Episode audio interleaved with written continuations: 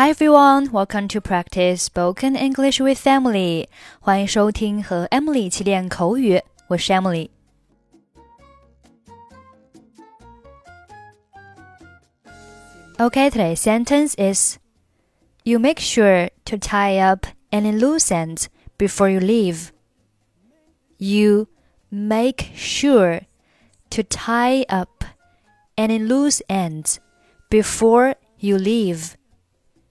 You make sure to tie up any loose ends before you leave.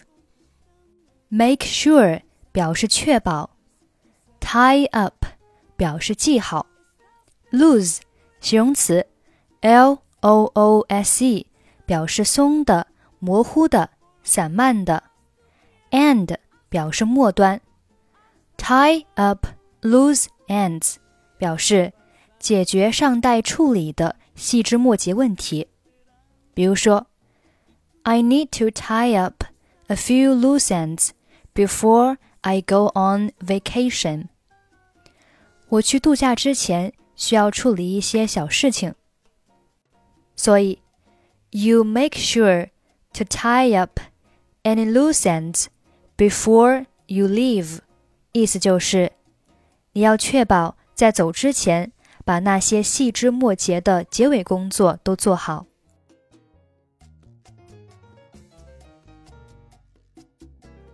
布莱克先生，我想请假，我这些天感觉太累了。Mr. Black, I'd like to take some time off. I've been feeling exhausted these days. 没问题。 我来看一下，你还有十天年假没休，对吗？That's no problem. Let me see. You still have ten days of annual leave left. Is that right? 是的，我在想能否再多请两周的假。Yes, I was wondering if I could take another two weeks off. 这个假可够长的了。那你的项目进行的怎么样了？That's long leave. How's your project coming along? 我现在负责的这个项目到这周结束就能做完。我想从下周一开始休假。The project I'm in charge of now will be done by the end of this week. I'd like to take my leave from next Monday on.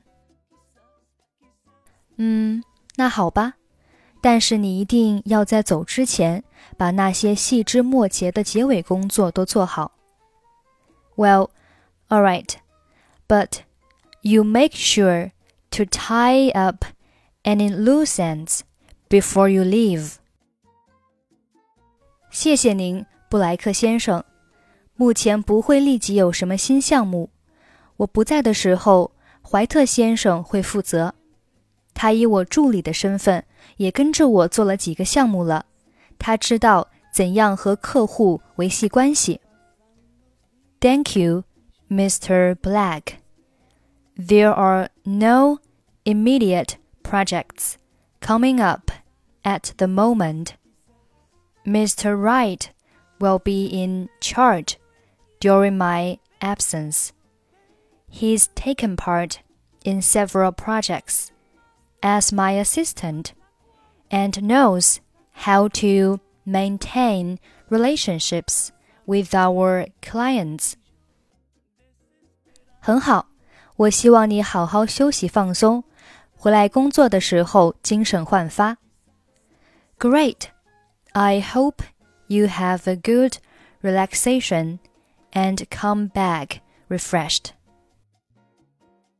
我会的，非常感谢您，布莱克先生。I will. Many thanks, Mr. Black.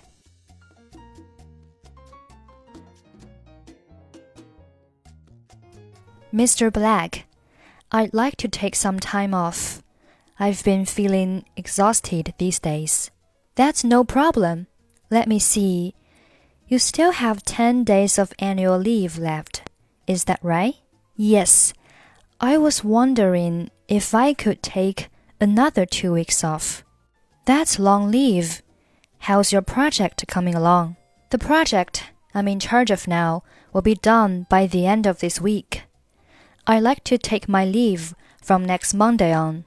Well, all right, but you make sure to tie up any loose ends before you leave. Thank you, Mr. Black. There are no immediate projects coming up at the moment. Mr. White will be in charge during my absence. He's taken part in several projects as my assistant and knows how to maintain relationships with our clients. Great. I hope you have a good relaxation and come back refreshed. I will. Many thanks, Mr. Black. Okay, that's it for today. Thanks for listening. I'm Emily. I'll see you next time.